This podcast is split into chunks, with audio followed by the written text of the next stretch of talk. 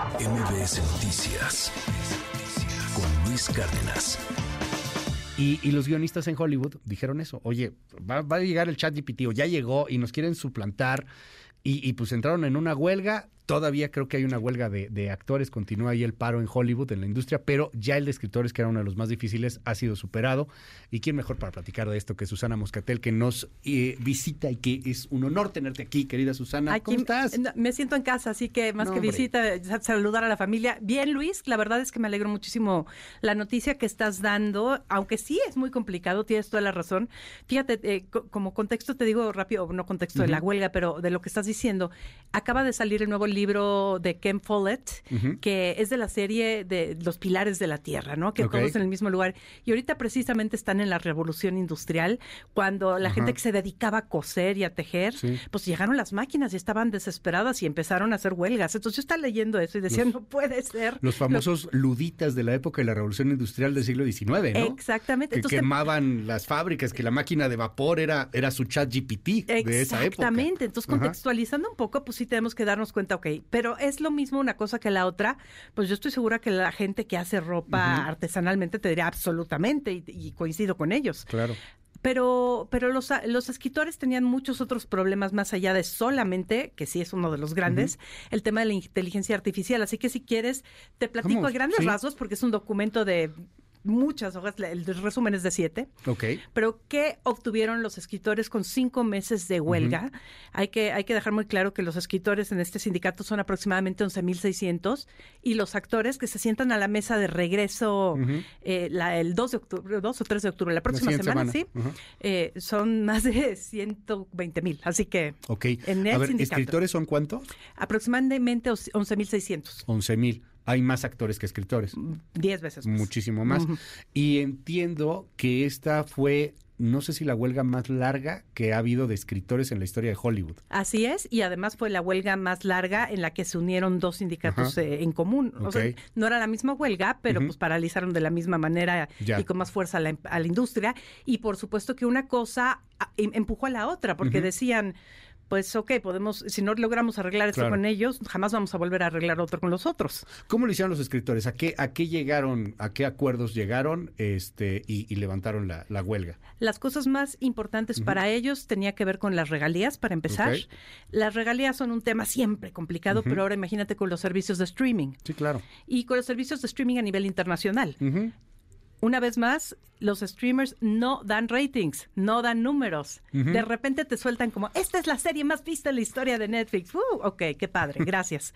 Pero no daban números a nadie, no solamente a los, porque no, hasta ahorita que eso también ya va a cambiar, pues los anunciantes no eran tema, ¿no? Ok. Eh, Sí. Van a dar números, no al público en general, le van a dar números confidenciales a los escritores Ay, para es que a partir que- de ahí puedan cobrar regalías y entre más público tengan, más van a cobrar. Es que es el cambio de paradigma, yo insisto por completo. El, el rating como tal, obviamente todo el mundo quiere una serie tipo El Juego El Calamar, Sí. que la vea la mayor cantidad de personas posible. Pero pienso de pronto en una serie como The Morning Show. Uf, ¿ya la viste? Sí, Bueno, sí, vas, sí, o sea, pero Sí. además, o sea, imagínate, es una serie de conductores de noticias, ¿no? O sea, ¿quién la- o sea, está como que ya súper específico, pero las cosas que te venden ahí, porque al final te lo están vendiendo de alguna otra manera, pues también representa un nicho muy importante. Claro. A lo mejor este Succession no es wow, o sea, en cuanto a un rating, si lo comparas con el Pero juego es del un calamar. nicho pero muy es un nicho particular. bien particular. ¿Y entonces, cómo híjole, coches en esa serie, eh? Cañón. Las camionetas. No, a ver, el lujo silencioso. El- exactamente, el, el suéter de 8 mil dólares que tú Sí. podrías comprarte en cualquier tienda, uno similar obviamente no, pero a 200 pesos, ¿no? Dices, Sí, ¿qué es no, yo me lo compré de 200 pesos, no Claro, de 8 no, mil de 8,000 dólares. dólares. Sí, no, digo, no, este es de 8 mil dólares. Pero ¿no? entonces No habían, habían temas editoriales, ¿no? De qué está usando Logan Roy en el capítulo Sí. 3 y te ponen, pero lo puedes imitar con esto, ¿no? aunque claro. entonces Sí, claro o sea, que hay todo como un que el rating es algo bien complicado en ese sentido, pero bueno. Ahora bueno, imagínate entonces, en Apple todo lo que no promueven de sus propios productos, en Amazon todo lo que no hacen con sus propios ¿qué le van a dar a los escritores? ¿A poco les van a dar parte de todo esto que está alrededor? Porque ya el rating, rating es- no es pero es que ese es uno de los temas. Pero sí, cuando algo tiene un trancazo de, de- de vista internacional y hace que Sí, más claro. gente se quiera suscribir a esa plataforma, pues eh, les toca algo más a los escritores. Los porcentajes de lo que se les pagaban suben en promedio entre el 5 Ok. y el 3%, y digo 5 primero porque es lo va a ser lo que primero, lo- Sí, la lo que gran mayoría. y, y- y lo van a obtener casi todos. Otro de los temas principales, Luis, era que las temporadas también con el streaming, como ha cambiado todo, son más cortas. Entonces muchos de los escritores decían, a ver, a mí me estás pagando por cuatro, cinco, seis capítulos, tengo que correr de una chamba a la otra, no me alcanza. Tienes que darme por lo menos algún tipo de seguridad social y algún tipo de seguridad más allá de un aumento de sueldo, de que yo puedo estar en esta serie y vivir de esto tanto tiempo, ¿no? Ya. Las series que tienen cierta cantidad de capítulos tienen que tener cierta cantidad de escritores en lo que llaman el writer's room, el cuarto de escritores.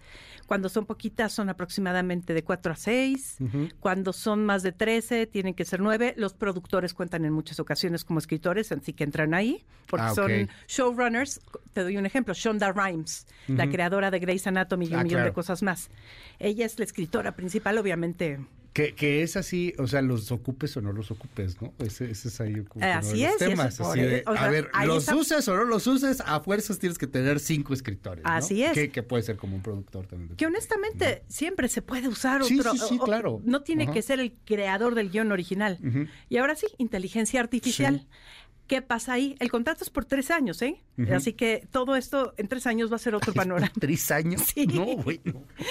Es nada. No es nada, No es casi nada. casi tres se siente que duró uh, más la huelga, ¿no? Sí. Pero bueno, es tres años con la intención de renovar con los mismos o mejores.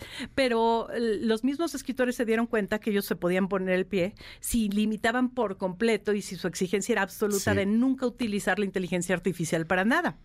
Entonces, al trato al que llegaron es, si algo de origen es creado por inteligencia artificial, se le tiene que informar a los escritores. Ok. El estudio no puede utilizar inteligencia artificial para generar nuevos contenidos. Y los escritores sí pueden, si llegan a un acuerdo, obviamente, con su producción, Ajá. pero es decisión de ellos si la utilizan para apoyarse o no. Ok. Entonces está muy interesante. A mí lo que me pareció más interesante y tiene que ver con lo que decías precisamente al principio, Luis, es no puedes usar el material de estos escritores para educar a la inteligencia artificial.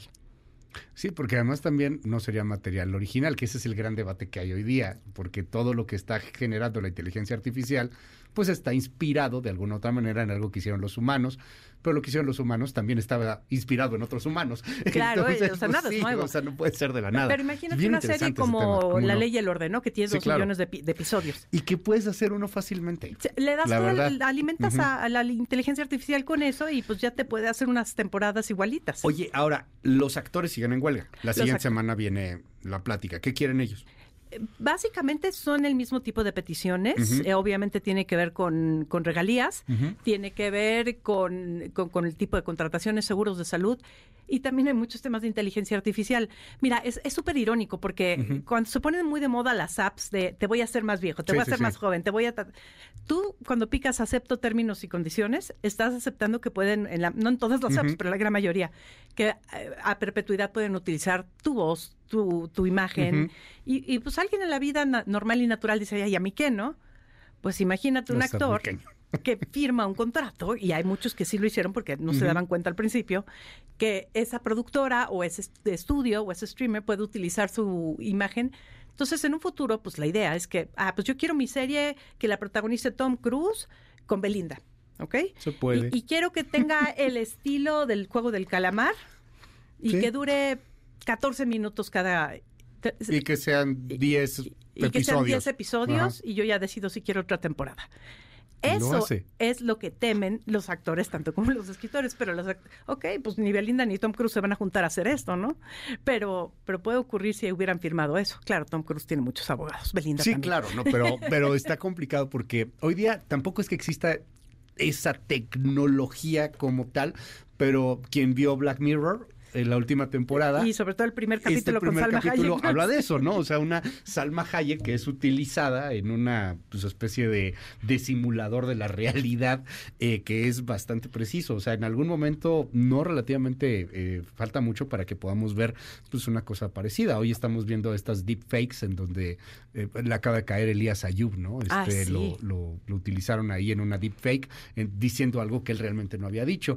Todavía No, se ve bastante chafa. bueno. Pero este, o sea, sí, en, en un futuro no muy lejano se podría utilizar eso. Ellos quieren proteger su imagen, entonces. Quieren proteger su imagen, quieren regalías. Claro. Todo el mundo dice, pero los actores ganan mucho dinero. No, no, no. Las tres o cuatro o cinco estrellas de cine y de Sí, televisión claro. ganan muchísimo dinero.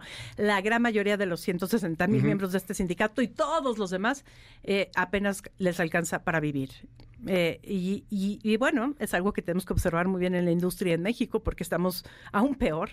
¿Cuánto gana más o menos? O sea, vamos a poner un, un actor este raso, como dirían soldado raso, o sea, un ¿En qué? Porque que es que hay de soldado- como un digo, como un este Hay un extra, un extra. Eh, si no me equivoco, Luis, y esto te lo digo de, de lo que me comentaron algunos amigos, les Sí, pagaban entre 100 y 150 dólares al día por estar. Ya sé que aquí igual Ajá. suena mucho, pero No, considera pero los precios de vivir en o sea, California. sí, son, son 100 dólares al día por cinco días, pero la A otra semana mucho. no hay chamba. A la otra semana no hay chamba y, O sea, y a la siguiente ajá. probablemente tampoco. Y son trabajos de estar parado y a estar ahí 18 Sí, horas. ¿no? sentarte y se acabó. Mm, sí. estar ahí y otra vez y otra vez. Y, Y, te- y eso es un extra, eso es un extra. Eh, alguien, alguien que está en, en un rol secundario en una serie de televisión, obviamente cada negociación es distinta, sí, ¿no? claro. Pero puede estar ganando dos mil, tres mil dólares aproximadamente en una serie. Te estoy dando En números. una serie. eh, en una serie establecida. Ahora, yo te voy a decir algo bien curioso. Yo tengo un amigo que en Los Ángeles que es actor, pero en realidad en su vida real me dice, yo soy actor y, me, y actúa que soy chofer de Uber, ¿no? ok. Y actúa es muy bien como chofer de Uber, Sí, porque claro. lo hace muy bien y, es buen actor. Pero me dice, mi sueño no es conseguir la gran película, no es trabajar con, con Scorsese, no es trabajar con Tarantino. No, mi sueño es conseguir un comercial de una marca que me utilice como su vocero y repita, y ya de eso puedo vivir increíblemente bien para siempre. Es que, es que sí es un asunto bien complicado y, hoy también eh, está chocando con las nuevas tecnologías. Eh, hace, hace poco platicaba con, con una persona que está en el mundo de los stand-ups y nos decía algo bien interesante. Hoy día se están generando algunos estandoperos y comediantes súper ultra famosos y súper ultra pobres. Sí, O sea, porque no necesariamente Claro. esta fama brutal que te están dando las redes por supuesto. les está dando siquiera un peso. Sí, no o sea, todo se puede les dan monetizar, unas ¿eh? migajas. Se monetiza, pero gran parte se va hacia la, hacia la plataforma Claro. y a veces ni a la plataforma, sino que eso se Y utiliza los- para otras cosas. Y, y sí, el- ahí, el tra- ahí el dinero está en los shows en vivo cuando tienes ya ese Ajá, tipo de público, ¿no? esa fama. Pero, pero realmente lo mismo pasa con los actores en su gran mayoría, ¿eh? Sí. Hay gente, hay gente famosa, hay gente que tiene mucho reconocimiento eh, en el mundo, en Estados Unidos, en México, que no tiene para pagar sus cuentas. La fama no es dinero y eso es bien interesante, bien que, lo, que lo aclares. Ahora, buena noticia, perdón, para los estandoperos. Hay una nueva categoría en los Globos de Oro, ¿Ah, donde sí? se les va a dar por especial de televisión de stand-up. Ah. Así que eh, Bueno. eso va a empujar un poquito, un poquito, un poquito. Se ve muy bueno el tema. Oye, Susana, este, la siguiente semana entonces, actores, ¿se levanta o...? Pues mira, yo creo que, que sí, ¿o aunque han sido muy claros de que son dos huelgas separadas y que por ningún motivo uno está negociando por el otro, son muchos de los mismos temas. Entonces me cuesta trabajo creer que Bob. Iger, eh, Zaslav de, de- de- de Warner, que todos estos Sí. hayan dicho, ok, ok, ah, cerramos con estos escritores si no van a cerrar con los actores o no tener la intención de hacerlo porque no hay para dónde. Claro. Oye, y, y ya para cerrar, este, ¿traes una recomendación? Ay, sí, está bien a ver, a bonita. ver, Eh, ¿Eres fan de Mafalda? Sí, cómo no. Bueno, en Disney Plus estrenó ayer ya la serie Releyendo Mafalda. eh, y es, eh, son cuatro capítulos de media hora, Luis, pero es una belleza. Sí. Eh, platicamos con la directora incluso hace unos días, eh, le preguntamos acerca del viejo rumor ese. ¿Tú, tú escuchaste alguna vez que Mafalda había muerto atropellada por un Sí, camión claro, de sopa? ajá. Pues resulta que eso es algo que inventamos los mexicanos. No, sí, lo, lo negó, de hecho, su autor. Lo negó- sí, pero los argentinos están horrorizados cuando les preguntas eso. Se pero, enojan. Pero sí te explica no solo cómo nacen los personajes. Resulta que Mafalda nació porque le habían mandado a hacer, le habían pedido a Aquino que se hacía una campaña para electrodomésticos. Y te van contando toda la historia hasta cuando llegó la dictadura al poder. Eh, hasta el Papa Francisco tiene ahí una aparición. Qué interesante. Y es, eh, o sea, es un documental de es Mafalda, una serie de documental manera. de cuatro medias horas. Porque a mí nunca me gustó, a mucha gente sí le gustó, este, yo soy un amargado de primera, pero a mí no me gustó cuando le hicieron animada. No, no, eso a no la de existe. Kino no me, eso no gustó. existe, sí, no. sí, como Y- que no. Sí, y, y- y este, tampoco era la intención de Kino. Él quería que Mafalda quería terminara cuando terminó y también explica sus razones ahí. No, pero bueno, me acuerdo mucho esta frase de que, este, me pongo suéter porque mi mamá tiene frío, cosas por el estilo que eran de Mafalda. Y la sopa siendo un... Ah, sim- la sopa, claro, sí, la eterna enemiga. ¿Y sabes por qué? ¿O ¿Por qué? ¿Te quieres esperar al documental o les cuento? Ah, a ver, a ver, a Les ver, digo para- para rápidamente. engancharnos. Para enganchar. Pues tiene que ver con la dictadura, la sopa. Ah, caray. Ujú. No, bueno, está- está bueno ahí el tema. Gracias, querida Susana. ¿Te seguimos en tus redes? Y Por favor, gracias, arroba Susana Moscatel, en todos lados, o Susana Moscatel, en donde no hay arrobas. Muchas gracias. MBS Noticias con Luis Cárdenas.